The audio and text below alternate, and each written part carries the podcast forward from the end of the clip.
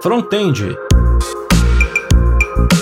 A excelência na fronteira do conhecimento. Um podcast da ENAP que traz o debate sobre as tendências no serviço público.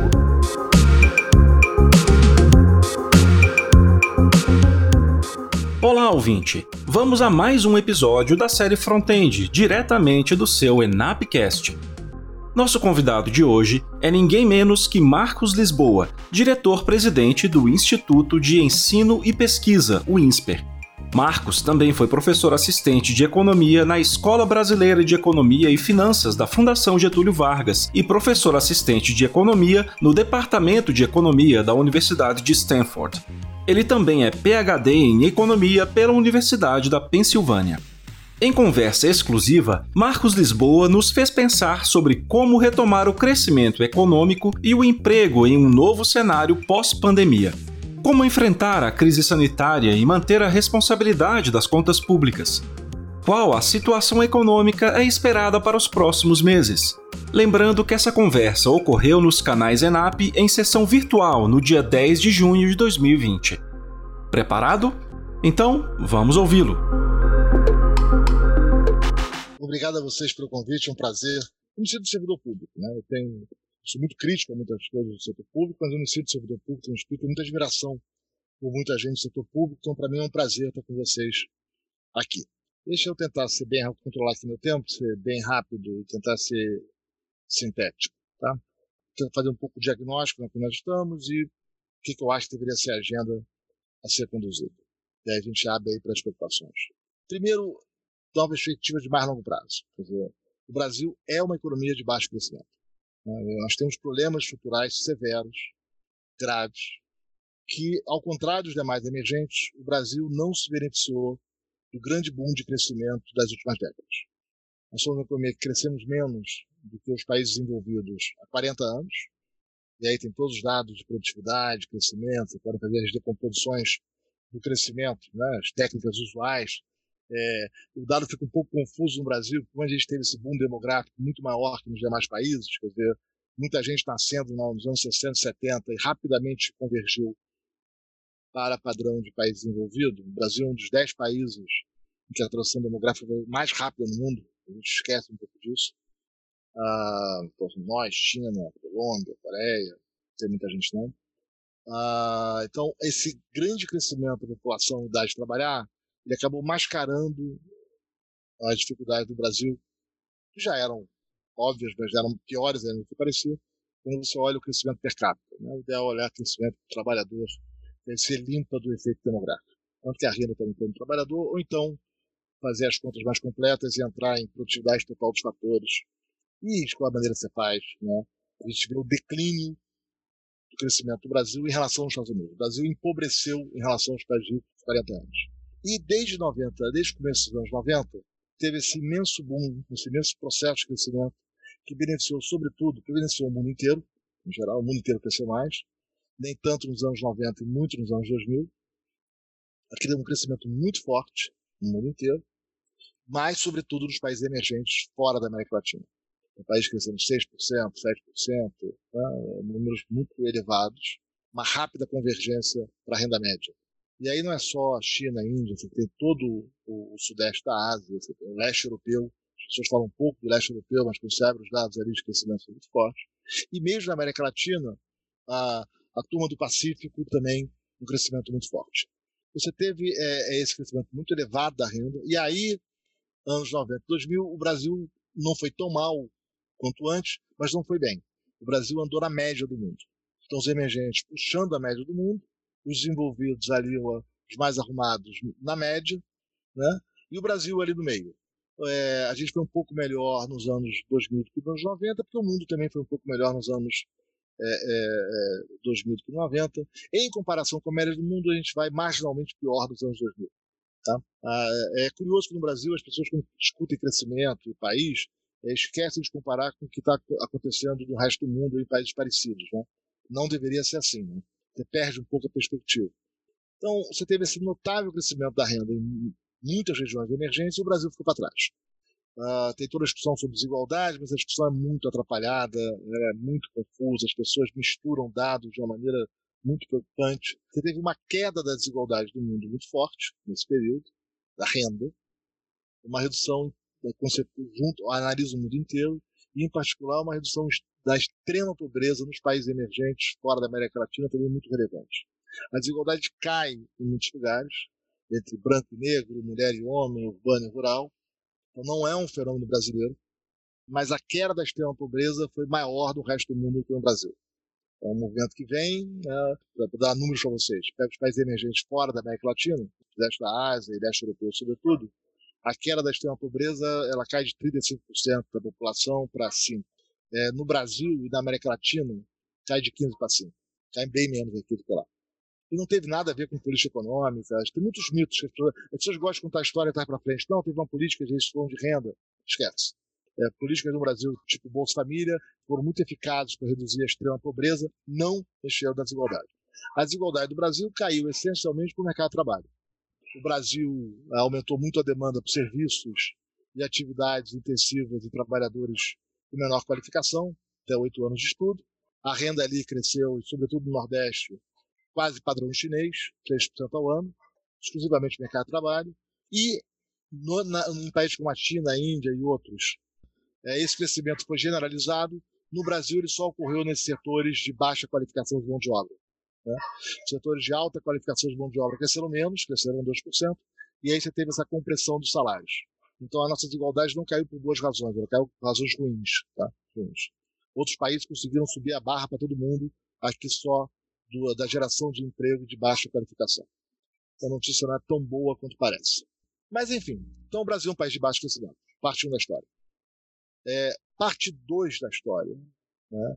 Nós é, é, é, fizemos aí uma aposta numa agenda é, é, de, de desenvolvimento puxada pelo Estado, seja por subsídios o setor privado, seja investimentos públicos diretos, investimentos estatais, que fracassou. Não quero entrar aqui em disputa ideológica, política, não é o meu estilo. É, aí é só uma análise dos programas que foram iniciados em 2008 e 2009 e quem parou de pé cinco anos depois, tá, em 2013. Quais daqueles programas que começaram em 8 e 9 estavam sustentáveis, estavam, tinham dado certo cinco anos depois. Estou pegando 13 para não entrar na crise de 14. Tá? E essencialmente nenhum. Né? Dizer, o investimento para grandes empresas via BNDES tem muito trabalho aí, foi muito pouco eficaz, não teve um impacto relevante sobre o investimento, muito ineficiente o gasto. Teve algum impacto no investimento da pequena empresa, mesmo aí a avaliação de custo-benefício não é, não é nada clara. Né? Os projetos de infraestrutura fracassaram, óleo e gás, navios, né? o saldo geral é muito negativo de todo esse esforço perfeito. E isso aparece nos números agregados quando você vai calcular a produtividade do capital, que ela despencou no Brasil nesse período. Então você tem uma, você consumiu muitos recursos da sociedade com projetos que não deram certo. E, que são, e, e aparece, né? Tem essa coisa anedótica, é a refinaria que não funciona, é a transposição de São Francisco que tem pouca água, são as empresas ineficientes, enfim, que estão aí sobrevivendo e algumas estão em recuperação judicial, enfim. Então esse é um pouco o quadro do país daquela grande recessão que a gente viveu, uma dívida pública que saltou de 50% para 70% do PIB, né? é, esse dinheiro que não virou renda, não virou geração de emprego, não virou renda, esse capital desperdiçado. Né? Em paralelo a isso, você tem esse problema no Brasil, que é um crescimento do gasto obrigatório do Estado acima do PIB. Né? O nosso gasto obrigatório cresce aí 6% acima da renda da, da, inflação todo ano, desde 1990. E por que isso? Aí tem uma série de razões. Né? São as regras de aposentadoria, né? e aí a população vai envelhecendo, essa conta vai aumentando, é, as carreiras de servidores, em particular é, é, nos estados e municípios, que é onde o desequilíbrio é maior, mas não só, também no governo federal, mas muito menos. Você não teve a escalada salarial o aumento do gasto pessoal no, no, executivo que você teve em estados e municípios, mas os problemas de aposentadoria são comuns. É, as muitas vinculações que nós temos. Então, esse gasto público não para de aumentar né? ele aumenta continuamente, e você foi pagando esta conta aumentando a tributação. Né? Como a dificuldade de aumentar a tributação de maneira transparente e clara, você foi criando subterfúgios para aumentar a tributação. Teve a COFINS, mas não foi só a COFINS. Tributou importados, tudo bem. Aí, e, e, uma agenda muito de mexer nas regrinhas. Né?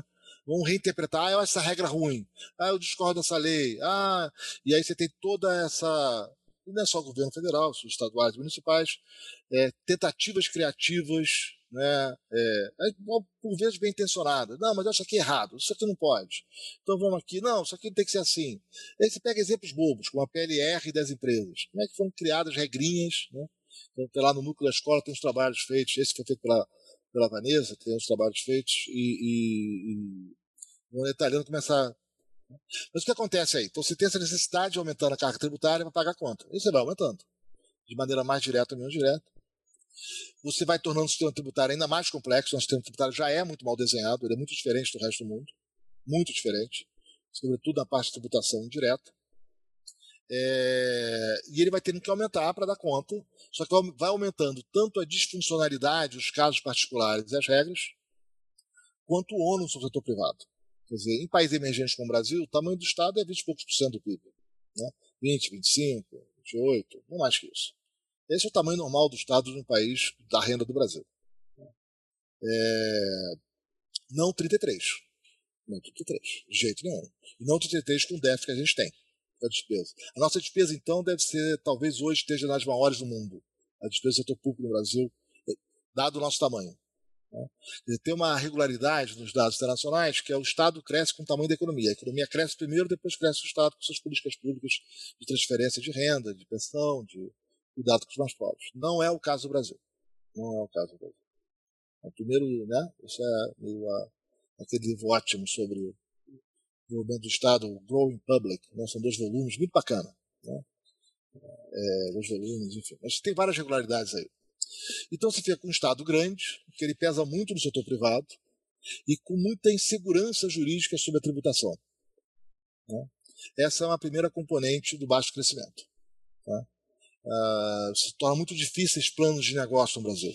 Né? Isso desestimula o investimento. Tem muita insegurança aí, como é que vai ser a tributação, como é que não vai ser, tem muito passivo. Os estrangeiros não entendem esse caos tributário brasileiro, ninguém entende esse contencioso. Né? É, isso é parte da história. Parte 2 da história, do baixo crescimento, né, aí uma evidência que surge aí há uns 20 anos, começa essa literatura a surgir. Você começa a ter, além das grandes bases de dados para estudar as causas do crescimento, você começa a ter censos também sobre empresas. Então, você pode fazer painéis ou análise de dados, olhando os dados por empresa dos países. E alguns países têm censos a partir de 10 empresas. Tá? Então você pode tentar falar o seguinte, olha, abrindo por pelos diversos microsetores da economia, dados por empresa. O que, que explica um pouco, você faz a decomposição, o que, que explica um pouco a diferença de renda entre os países? Né? Ah, e aí uma surpresa, né? Ao nível das empresas, né, uma diferença importante que tem é que é, a, a, as melhores empresas de países pobres e ricos não são tão diferentes assim nos diversos setores. Variações, claro, mas na média não são tão diferentes. Agora, os países pobres têm uma cauda de pequenas empresas ineficientes muito maior. Isso joga a produtividade média para baixo. Então, a produtividade média setorial, num país como o Brasil, esse aí é um quinto da americana, né? varia, obviamente varia com o setor, mas falando na média. Né? Mas uma parte importante disso é a parte de baixo da distribuição de empresas ineficientes. Você tem um número anormalmente alto de empresas pequenas ineficientes economistas passaram a chamar de misallocation of capital. Né? Interesse, tem até uma resenha recente, acho que no Journal of Economic Literature, último ano. O Rogerson e outros que, é uns, começaram essa literatura.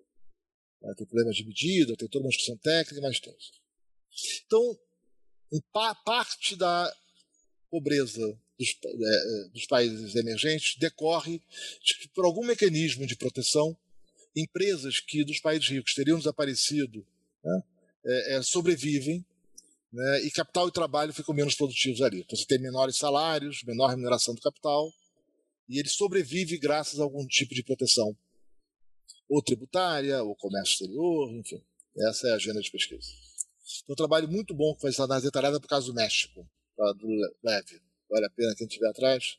Muito detalhado, todas essas contas do México tem mais dados que o Brasil sobre isso. Quer dizer, como é que é o ciclo normal nos países ricos? Olha, aparece uma série de empresas em cada setor, a maioria morre rapidamente, né? algumas dão certo, são eficientes, aí crescem. e eventualmente alguma das grandes morre e capital e trabalho são rapidamente realocados para atividades mais produtivas. Então, você tem esse fluxo muito alto. Então, num país como os Estados Unidos é surpreendente. Os Estados Unidos é um país de desemprego baixo, mas com muita empresa que fecha todo ano. Né? Mas rapidamente aquele, aquelas máquinas fechadas, as, as fábricas fechadas, são compradas por outros negócios, e você vai para uma empresa mais eficiente, a produtividade sobe e o trabalhador arruma trabalho rapidamente. Tem muita criação e destruição de emprego. Então, cerca de 60% da criação e destruição de emprego na manufatura americana em 10 anos vem da criação e destruição de empresas. 80% da criação e destruição é, é, é, de empregos e serviços vem da criação e destruição de empresas. Né? E quase 100% da produtividade de serviços vem da criação e destruição de empresas. Esse mecanismo não funciona também nos países subdesenvolvidos, em particular no Brasil. Quando a gente compara o Brasil com os demais emergências, os dados não são tão bons, eles são muito agregados, gente não tem dados finos, o Brasil é pior do que o México, bem pior do que o Chile, pior do que a Rússia, tá? nesse processo. Então, um pouco do nosso atraso tem essa falar de causas estruturais, do sistema tributário disfuncional, para não falar da nossa tributação indireta, que é um desastre completo. Por que, que ela é um desastre? Porque uh, parte do que a economia de mercado funciona bem, né, a hora que ela funciona bem, a gente sabe que tem crises, tem setores que tem que ter regulação, tem que ter intervenção, enfim. Né? Mas a, o, o, lado que a economia de mercado funciona bem é exatamente você ter um sistema de preços que provê informação às pessoas sobre onde investir. Olha, vai produzir soja, o preço da soja no mercado futuro subiu, não produz milho, o preço do milho caiu, olha, está com uma demanda muito grande para iPhone, então vou fazer uma fábrica de iPhone. Dizer, essa, é, esse mecanismo, que é um. Né, é, esse mecanismo que ficou muito claro lá no debate dos anos 40, né? É, economia centralizada ou não, né? como é que a economia de mercado conseguia ser eficiente, mais eficiente que economias planificadas. Não, um debate tinha o Hayek de um lado, tinha o Lang do outro, dois grandes economistas. Tá? É, o Lang fez resultados maravilhosos né? é, naquele período, tentando achar uma maneira de dar informação para uma economia eh, centralizada que uma economia de mercado tem. Dá um belo segundo teorema do bem-estar, que está um paper na econométrica dos anos 40, mas não consegue botar de pé. Aí depois essa literatura é resgatada dos anos 70, 80. É, então é um pouco esse mecanismo, de, ah, quer dizer, como, a, como, os preços de mercado são capazes de prover informação para as pessoas, algo que nenhum planejador centralizado consegue. Né? As pessoas, você não sabe o que vai dar certo, em primeiro lugar, as pessoas estão experimentando, assim funciona a vida no mercado. Todo mundo experimentando novas técnicas, gestão, produtos. A maioria dá errado, quebra. Alguns dão certo e conseguem melhorar a produtividade ou atender uma necessidade é, que o mercado nem sabia que queria. E aí cresce e aí é copiado pelos demais. É um velho mecanismo de como a economia de mercado funciona. E é assim que você tem ganho de produtividade, tem crescimento econômico, é, que você não consegue reproduzir numa economia centralizada, onde os estados vão fazer isso. Mas e se isso for o melhor? Como é que você vai experimentar? Como é que você vai ter inovação? Como é que você vai ter criação? Como é que você vai ter competição? Como é que você vai ter né, é, é, é, é o reconhecimento de quem conseguiu fazer algo melhor do que o outro? O mercado, por esse lado, consegue. Não estou dizendo aqui, o papel do Estado tem mil papéis relevantes, a gente pode discutir depois, né? Uma coisa não exclui a outra. Mas tem esse papel. O problema que acontece no nosso sistema tributário né, é porque ele cria um ruído imenso no sistema de preços. Ele distorce preços relativos. É o que você não quer que um sistema de tributação faça. Tudo que você não quer é que o sistema de tributação piore o que a economia de mercado tem de bom, que é dar o um sinal correto para onde investir, onde produzir. É isso que você não quer. Né? É exatamente isso que o nosso sistema tributário faz. Então você tem impostos que variam por produto, né? você tem regimes diferentes com crédito tributário, sem crédito tributário. Né? Varia todos os critérios de compensação por estados. Né? É, é, é, você cobra tributo na origem. Desde quando você cobra tributo de consumo na origem? Você cobra tributo de consumo no destino. Né? Então, o nosso sistema tributário, a, a, a complexidade dele, então, perfume é uma coisa, colônia é outro, água de cheiro é outro, né? confeitaria é uma coisa, cereal é outro, é, sapato é uma coisa, permeabilizando, fica um caos. Então, você acaba investindo ou produzindo não porque aquela atividade ela é em si rentável, ela vai gerar valor adicionado para a sociedade, mas muitas vezes porque ela paga menos imposto, ou diretamente ali, ou porque os seus insumos estão mais baratos pelas distorções tributárias é, é, dos setores de quem você comprou, da cadeia inteira para trás. Isso vai gerando as distorções. O país, ao invés de aproveitar o que ele pode fazer bem, descobrir o que ele pode fazer bem, ele acaba ajustando a sua produção às regras do sistema tributário. E longe da eficiência econômica. É por isso que o mundo adota algo como o IVA. A razão do mundo adotar algo como o IVA é tão simples quanto isso. É um imposto sobre consumo. Então, toda atividade de consumo vai pagar o mesmo imposto. Médico, remédio, jornal, cinema, livro, tudo paga a mesma alíquota. Aí você pode cobrar isso no imposto sobre a venda final. Os Estados Unidos é o único que eu conheço que faz isso. Ou você pode cobrar fatiadamente ao longo da cadeia produtiva. Em cada etapa da cadeia, você pega o seu faturamento, tira tudo que você gastou que já pagou imposto e paga o imposto sobre a diferença, que é o valor adicionado. Salários, juros, lucros, é simples. Né? E isso você não distorce os preços relativos. Então esse é outro ponto.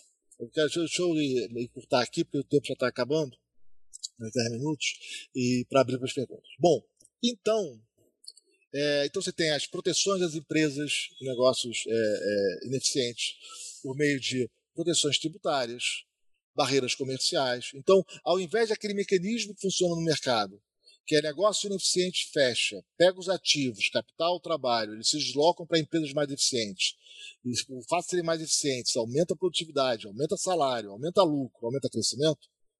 Você mantém tudo congelado como estava, né? é, em técnicas antigas de produção ineficientes. Né? Um exemplo muito simples que acho talvez ajude para quem não é economista. Pega a construção civil.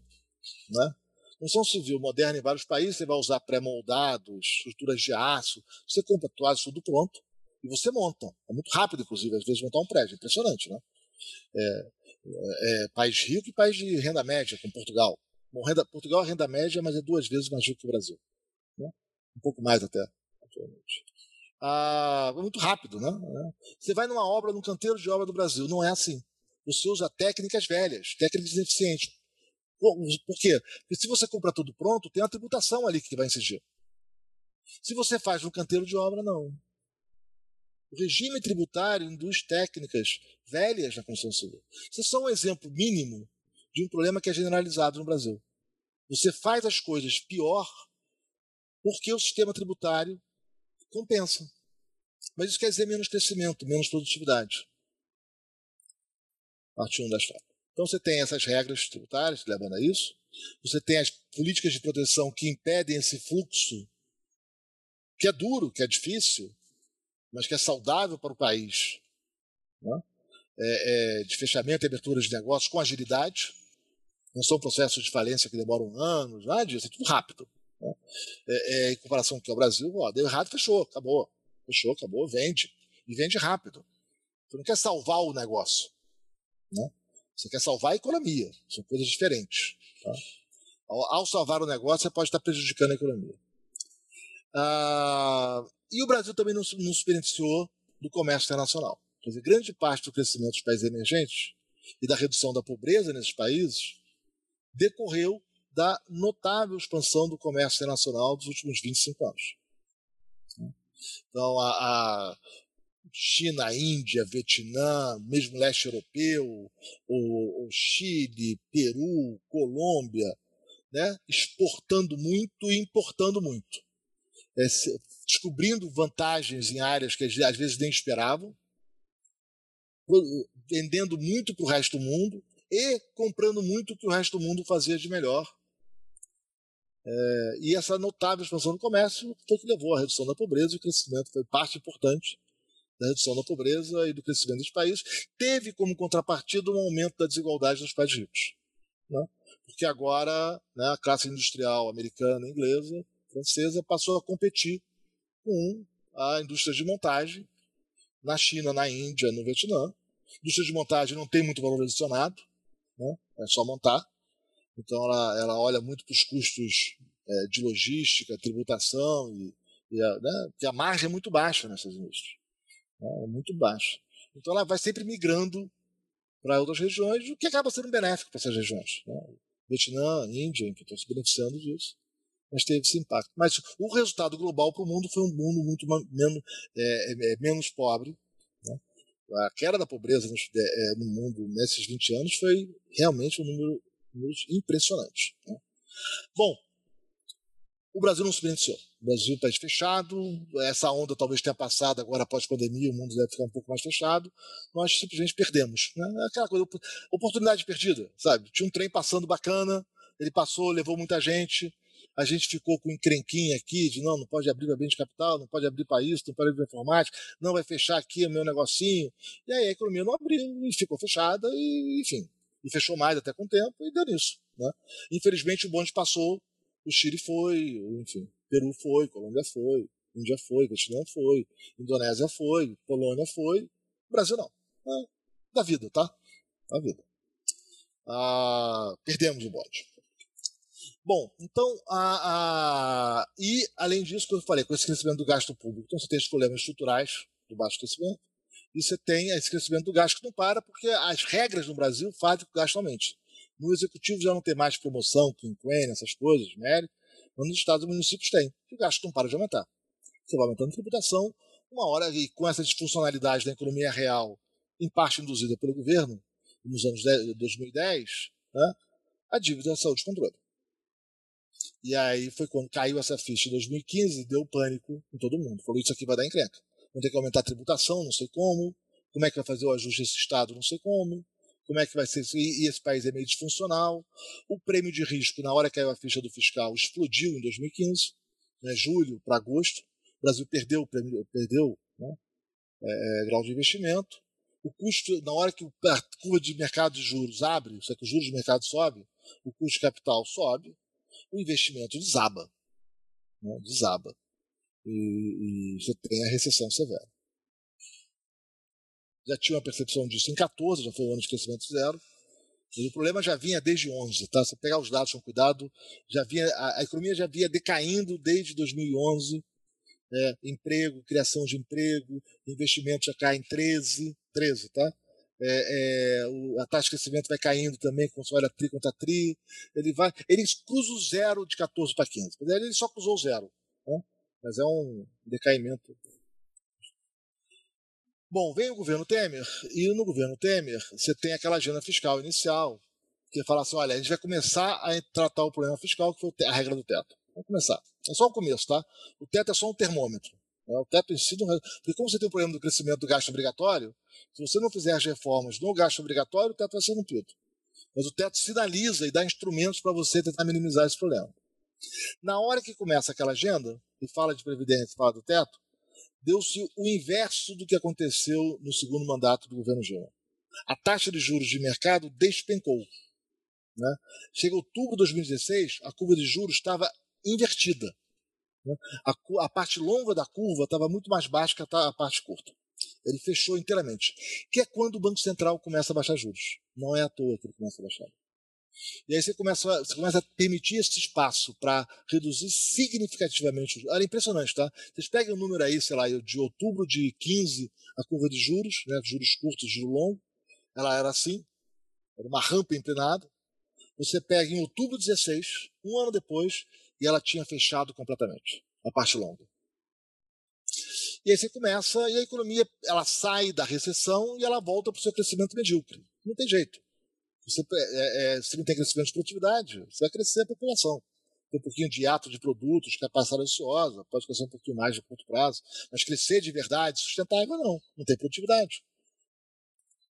E não, vem, não vamos ver aquelas histórias fantasiosas que o Brasil gosta. Não, basta crescer que a produtividade vem. Não, não vem. A gente cresceu em 10, 11, 12, 13 e a produtividade foi para zero. Né? Não é que você cresceu e, a, e, a, e põe demanda, a economia cresce e aí a produtividade aparece. Não, não aparece. Aparece inflação, mas não aparece produtividade. Essa é a má notícia. Né? É, bom, e aí você chega neste governo com isso, uma economia medíocre, medíocre, fora da recessão, com crescimento potencial aí na faixa de 1,5%, podendo crescer um pouquinho mais no curto prazo, porque tem um hiato de produto grande. Tem máquina parada, trabalhador parado, mas não é tanto, eu não acho que é tanto quanto as pessoas acham, porque elas esquecem que grande parte do capital que foi construído é um capital que é lixo, não tem, não tem função nenhuma. as refinarias que não terminaram. As contas nacionais estão carregadas de investimentos que são totalmente improdutivos. Você não tem o que fazer. Vai fazer o que com a Abreu e? Vai fazer o que com, com a refinaria no Rio de Janeiro? Não sei. Né? Mas aquilo produz? Aquilo é capital ocioso? Não. Né? Aquilo é desperdício de capital. Bom, e aí começa a agenda deste governo. Né? É... Estou aqui chegando. Eu, eu teria mais um minuto só, deixa eu gastar três e eu acabo. E, e aí, é, não quero ser crítico aqui demais, né? Mas eu acho que faltou agenda para o governo. Né? O governo não tinha muito uma agenda estruturada. Vocês tinham algumas promessas de privatização, os números não, não batiam muito. Né? É, você teve a Previdência, que era a bola da vez, já há muito tempo, 20 anos de atraso. Não acho que foi uma reforma boa. Tá? Não acho que foi uma reforma boa, porque não incluiu estados e municípios, que é o grande problema do país hoje. Tá? Ela foi boa setor privado, acho que no executivo foi razoável, algumas categorias aí ficaram é, com benefícios que é, vão comprometer as contas nos próximos anos, e estados e municípios de fora, que para mim é o, é o, grande pesadelo já há uns seis anos, né, que acho que é a grande bomba já há seis anos, é grave. Tá? Ali o desequilíbrio atuarial é imenso, imenso. Bom, aí o... e não teve mais nada. Né? Acho que aí perdeu-se um pouco a oportunidade da tributária, enfim, esse sistema disfuncional que a gente tem, um debate muito atrapalhado, muito mal conduzido, uma discussão de algo semelhante a uma CPMF, uma transação sobre, ou uma tributação sobre movimentações financeiras ou sobre débito, que é, a evidência que tem é muito ruim, muito ruim. É mais uma distorção na economia que você gera, que só prejudica, até que os países foram abandonando esse tipo de tributação. Em geral, onde sobrou é marginal, Argentina, Hungria, quase nada, como no Peru, o único lugar que ela é relevante é na Venezuela. E toda a evidência com microdados que tem aí já há muitos anos é, é uma tributação muito disfuncional. Né, para os problemas que eu já. É, agrava tudo que eu falei sobre os demais impostos indiretos. O perdeu-se, gastou-se muito tempo no MP da liberdade econômica, que ela tecnicamente tem muitos problemas. A intenção é boa, acho que é uma, uma carta de princípios, mas ela não operacionaliza. Né? Então, acho que muita promessa, gastou-se muito tempo com aquilo. Que, enfim. Depois, com aquelas PECs que foram enviadas para o Senado, que de novo também se perderam, e eram um conjunto de coisas muito confusas, algumas prometendo muito que não entregam, como, por exemplo, desvincular os fundos, que é só uma troca contábil facilitar a vida das, da, das finanças públicas, acertar, aí é, dá a impressão que tem dinheiro, que não tem dinheiro. Você criou uma pauta muito disfuncional. Né? Não tem dinheiro nenhum nos fundos para gastar. Não existe aquilo como não tem lucro do BNDES para gastar, como não dá para usar reserva para financiar investimento. Aí, de novo, são os, as falsas polêmicas que a gente inventa com soluções mágicas que não param de pé tecnicamente e acho que se esquece de explicar direito o que está acontecendo e aí você perde muito tempo com uma falsa pauta. Então a economia entrou esse ano com os indicadores antecedentes já frágeis. Tá? Então, você pega, por exemplo, os indicadores é, do último trimestre do ano passado, IBCBR do começo do ano, janeiro e fevereiro, já não estava bom. Já não estava bom. Tá? Já não estava bom. Já indicava um crescimento muito baixo no primeiro TRI, alguns estavam até achando que podia ficar abaixo de zero. Tá? Ah, já no primeiro TRI. Então a economia que já chega fragilizada e com esses problemas estruturais que não param de aumentar. Né? Ah, então, quando vem a pandemia, é, agrava o problema. Né? A gente teve uma demora muito grande do governo agir em várias áreas. Né? É, por exemplo, as primeiras medidas da equipe econômica foram é, é, teve coisas muito boas, com a parte de oneração de importação de equipamentos médicos, teve coisas muito boas, mas teve muita medida que era só é, antecipar renda para quem tem renda como aposentado. É, foi, foi, entender que tinha dos vulneráveis depois, acho que a solução também não foi boa via Caixa Econômica, acho que ali teve, teve problemas sérios de implementação, a gente sabe disso. Né? É, tinha outras tecnologias disponíveis, outras propostas feitas à mesa, infelizmente não foram seguidas.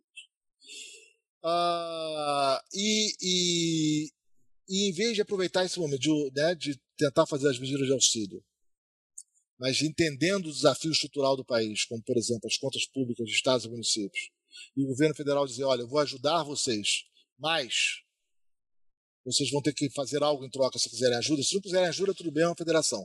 Mas se quiserem, por exemplo, tem que fazer uma reforma da Previdência de vocês também, ou então não tem, não vou ajudar, porque só, a bomba vai explodir daqui a seis meses, um ano, dois anos de novo. Né? Não, tem, não tem dinheiro que dê conta dos problemas de vocês. A situação é insustentável. É, não, foi começou uma série de medidas de auxílio descoordenadas. Né, os números são muito elevados. Tem os 60 bi do auxílio direto, tem um fundo de participação de estados e municípios, são mais 16 bi, tem o cancelamento, tem a suspensão do pagamento de dívidas, tem nem contribuir para a PIS-PASEP, tem não contribuir para a Previdência, e por aí vai. Então, quando você olha o cenário, é um cenário preocupante com a evolução da dívida. Depois, se quiserem, tem aqui a apresentação, posso mostrar os cenários para vocês no, no debate. Né? É, isso ficou mal parado. Você está cheio de esqueleto que ainda não foi investigado, como, por exemplo, essa, essas postergações de dívidas. Isso aí é uma conta que não vai aparecer no balanço das empresas agora do segundo trimestre. Né? É um adiamento, é uma obrigação. Né? Na minha contabilidade, aquilo é uma dívida. Tá? É, as empresas estão devendo ao governo um bom dinheiro. Devia estar bem transparente. É, o governo vai conseguir cobrar? Vai ter novo adiamento? Ah, bom, se não cobrar, vai virar dívida pública. Então está cheio de problema ainda a ser revelado. A gente não sabe o tamanho da inadimplência no setor privado, não sabe o impacto sobre o balanço das instituições financeiras, que não será pequeno né, é, nesse processo. É, e com esses problemas estruturais. Então, acho que no momento, vou parar aqui, tá? Já passei aqui cinco minutos, eu vou parar aqui. Acho que nesse momento a gente está assistindo uma, uma retomada da confiança, os dados de vendas né, de que a gente tem, né, coincidentes em maio, deram uma boa recuperação do fundo de poço que foi abril. Ainda está longe do que era antes da crise, mas foi uma boa recuperação. Os preços de ativos estão refletindo um pouco a expectativa de quem está no curto prazo, de que, olha, está voltando ao normal, e vai ser Europa daqui a três semanas. É, é, talvez não seja assim. Né? Então, eu acho que aí um dos momentos decisivos vai ser, primeiro, os nossos números vão começar a cair, tá caindo em São Paulo, né? Rio de Janeiro, sinais, tá? A roda de regressões começando a dar sinais. É, mas e o resto do Brasil? Está né? começando ondas em outras regiões, então essa é a primeira pergunta. A segunda pergunta é como será a batalha do orçamento 2021, com tudo que a gente fez de maneira descoordenada. Vamos chegar mesmo a ter um déficit de 12, 13% do PIB? Parece possível. Né? É, como é que paga um déficit desses? É, e não dá para ter essas ideias atrapalhadas tributárias que estão aparecendo por aí. Né? É, começa a fazer conta de padeiro com os números de 2019, que não serão, não vai ter lucro, as empresas vão estar no chão. Né? As empresas vão estar no chão. Né? É, é, e já tem uma carga tributária, ela é muito mal desenhada a estrutura tributária brasileira. Porque ela incide sobre a PJ, não sobre a PF, é, enfim, pode entrar nisso depois. Né? E tem muitos mitos, tipo dividendo não paga imposto. Olha, não é bem assim, a história é mais complexa do que isso. É, ah, tem os gastos tributários, pois é, coisa mais complicada do que parece. É, é, e os números são astronômicos. Quando você fala de um déficit que pode chegar a um trilhão de reais, é, você pode acabar com o lucro de banco, acabar com o lucro de empresa lucro real, tributar quem ganha mais de 30 mil reais em 100%. Você não paga a conta. Você não paga. Tá? Então isso deixa um grande desafio. Esse terá que ser um ajuste lento, cuidadoso, integrado, coordenado, e é uma conta para uma década. Né? Não vai ter saída fácil desse processo. Né? É, vai ser, e não vai conseguir ter nenhuma saída fácil. E eu acho que, e, e acho que quanto mais ordenado a gente conseguir ser aqui para frente, menos traumático vai ser quando as pessoas começarem a entender o tamanho da encrenca que a gente construiu.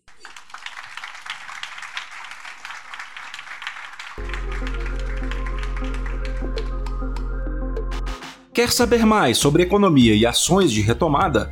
O site da ENAP tem um catálogo de cursos online e gratuitos para você. Acesse gov.br/enap e confira os cursos de seu interesse. Todo o conteúdo do Frontend também está em nosso canal do YouTube. Assine agora mesmo o nosso podcast para receber os próximos episódios. E até a próxima!